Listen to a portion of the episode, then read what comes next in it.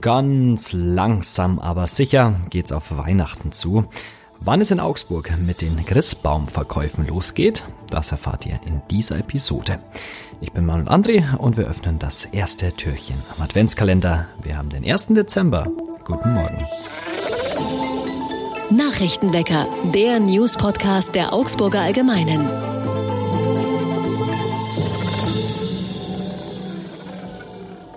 Und so beginnen wir mal erst einmal alles, was Augsburg bewegt. Die Schulen in Augsburg sind nach der Tragödie am Rathausplatz alarmiert. Es geht um die Videos, die vom Suizid kursieren.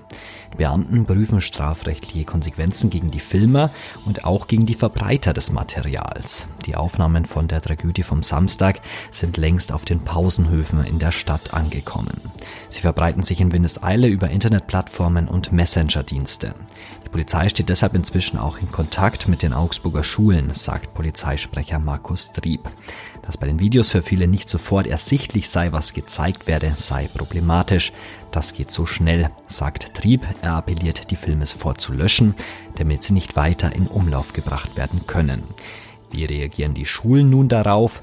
Wie an einigen anderen Schulen hat auch zum Beispiel die Schulleitung der Agnes Bernauer Schule die Lehrer zusammengerufen, um die Kolleginnen und Kollegen im Umgang mit den Kindern und Jugendlichen zu sensibilisieren.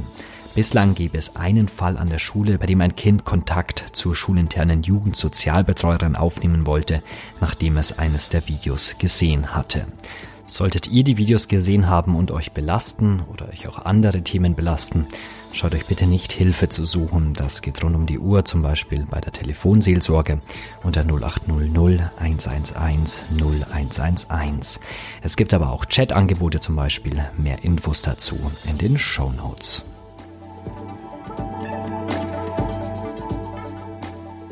Die alte Stadtbücherei verschwindet. Dass die Bücherei abgerissen wird, steht schon lange fest. In diesen Tagen ist es soweit. Hintergrund, die benachbarte Staats- und Stadtbibliothek wird modernisiert und erweitert. So soll unter anderem das wertvolle Archivgut besser geschützt werden. Neben dem historischen Gebäude wird ein Zwillingsbau errichtet, deshalb muss die alte Stadtbücherei aus den 1950er Jahren weichen. Bei dem Abriss werden aber nicht viele verwertbare Teile weggeschmissen, denn das staatliche Bauamt hatte sie zum Verkauf freigegeben. Mit Erfolg von den rund 370 angebotenen Teilen konnten in der Online-Börse ein Großteil verkauft werden. Besonders begehrt waren Kupferkabel, wohl wegen des hohen Marktpreises. Aber auch Glasbausteine, Türen, Fenster und Lampen gingen gut weg. Toiletten fanden ebenfalls Käufer, heißt es aus dem staatlichen Bauamt. Die Arbeiten an der Baugrube sollen Anfang 2023 beginnen.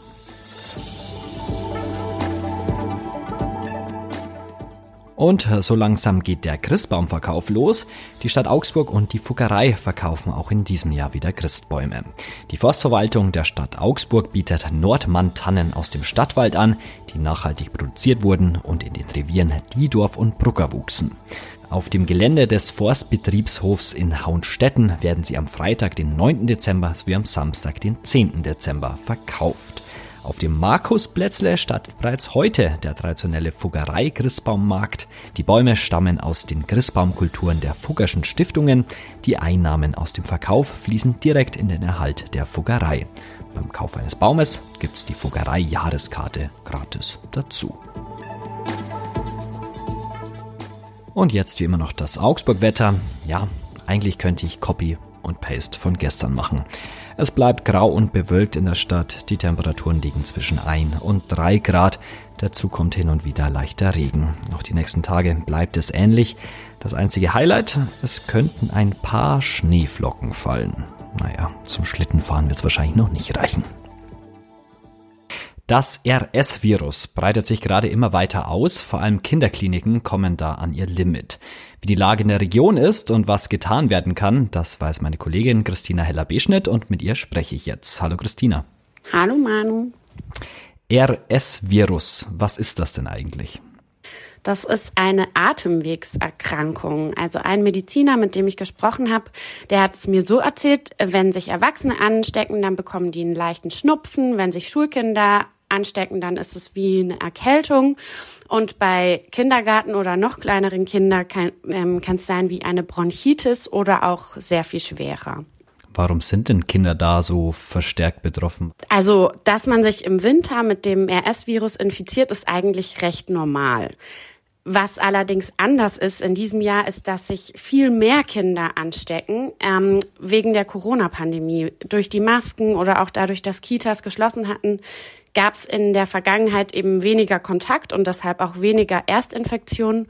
Und gerade diese Erstinfektion kann eben auch sehr schwer verlaufen. Du hast dich ja in der Region ein bisschen umgehört, in Kinderkliniken unter anderem. Was berichten die denn?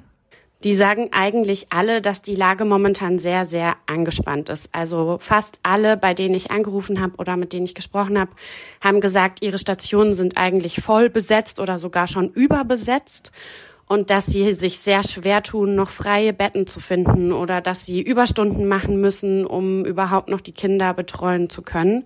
Also es ist schon eine sehr krasse Lage. Was können die Kinderkliniken denn in, an ihrer Situation machen? Gibt es irgendwelche Ideen, wie man damit umgehen kann? Also die Kinderkliniken selber können, glaube ich, relativ wenig machen. Die können natürlich, wenn sie jetzt voll besetzt sind, bei anderen Kliniken anrufen und fragen, ähm, ob da noch ein Bett frei ist, ob sie quasi Kinder verlegen können. Und das passiert auch immer wieder. Also dass auch in der Region zum Beispiel Kliniken Kinder aus München aufnehmen oder von anderen Orten. Ähm, und ansonsten würden die sich halt wünschen, dass die Politik eingreift und es ihnen erleichtert, ähm, die Kinder zu pflegen und zu betreuen. Wo kann man denn da ansetzen? Was fordert man denn? Also der bayerische Gesundheitsminister Klaus Holleczek hat schon Ideen, was man ändern könnte. Der sagt zum Beispiel, wenn jetzt Kindern wegen einem gebrochenen Bein ins Krankenhaus kommen, dann könnten sie, wenn sie bisschen größer sind oder auch Jugendliche, einfach auf Erwachsenenstationen betreut werden. Das ist ein Vorschlag. Ein anderer Vorschlag von ihm wäre, dass ähm, Pflegekräfte, die normalerweise auf Erwachsenenstationen arbeiten, auch auf Kinderstationen arbeiten können. Ähm, das ist deshalb ein neuer Vorschlag, weil eben Kinder nicht kleine Erwachsene sind. Also man muss schon ein bisschen anderes Wissen haben, um die zu pflegen. Und da könnte man aber sagen, die werden halt beaufsichtigt und springen dann ein. Und ähm, der dritte, bisschen komplexere Vorschlag ist, dass ähm, es erlaubt wird von der Politik, dass eine Station auch dann geöffnet bleiben darf, wenn eigentlich zu wenige Pflegekräfte da sind. Da gibt es nämlich eine Verordnung, die das eigentlich verbietet. Ähm, und dann müsste die Station eben zumachen. Und jetzt ist eine Überlegung zu sagen, okay, wenn die Stationen, die Kinderstationen so krass ausgelastet sind, dann erlauben wir es halt doch, dass weniger Krankenschwestern oder Pfleger da sind, als eigentlich erlaubt. Wären die dann nicht komplett überfordert, wenn da so viele Kinder liegen und dann noch weniger Pflegepersonal da ist? Ja, genau, das sagen die Betroffenen auch. Also die sagen, kurzfristig wäre das vielleicht eine Lösung, aber dieses Gesetz wurde halt eigentlich eingeführt, um Pflegekräfte zu entlasten. Also die arbeiten ja sowieso schon oft am Limit und deshalb gab es eben dieses Gesetz oder diese Verordnung, das ist kein Gesetz. Ähm, und wenn man jetzt sagt, wir weichen die auf, klar, dann kann man die Kinder besser betreuen oder überhaupt betreuen. Ähm, aber für die Pflegekräfte ist es natürlich nicht wirklich ideal. Das RS-Virus breitet sich aus. Mehr zum Thema wie immer bei uns auf der Seite. Danke, Christina, fürs Gespräch. Gerne. Und jetzt noch der Blick über die Stadtgrenzen hinaus. Fast genau zehn Monate nach den tödlichen Schüssen auf einen Polizisten und eine Polizeianwärterin nahe Kusel in Rheinland-Pfalz ist gestern das Urteil verkündet worden. Der Hauptangeklagte muss lebenslang ins Gefängnis. Zudem hat das Landgericht Kaiserslautern die besondere Schwere der Schuld festgestellt.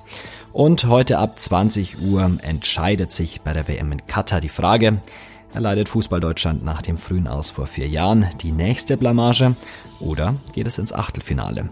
Bei dem Sieg gegen Costa Rica ist das Team noch auf die Unterstützung der spanischen Mannschaft angewiesen. So, Dalla. Also 1. Dezember heißt ja auch Jahresrückblick. Na, schon in Spotify reingeschaut? Welche Songs, Künstlerinnen und Künstler habt ihr am meisten gestreamt? Bei mir war es die Band Provinz. Mich würde bei euch interessieren, Hat's der Nachrichtenwecker in die Top 5 Podcasts geschafft? Falls ja, mich würde es mega freuen, wenn ihr uns auf Instagram in der Story taggt, also Augsburger Allgemeine, oder uns einfach eine Mail schreibt an nachrichtenwecker.augsburger-allgemeine.de. Wir vom Team sind nämlich sehr gespannt, ob wir dabei sind. Das war's dann auch für heute mit dem Nachrichtenwecker. Wir hören uns morgen wieder. Danke fürs Zuhören und danke an Christina Heller-Beschnitt für das Gespräch. Ich bin Manuel André. Ciao, Augsburg. Nachrichtenwecker ist ein Podcast der Augsburger Allgemeinen. Alles, was in Augsburg wichtig ist, findet ihr auch in den Show Notes und auf augsburger-allgemeine.de.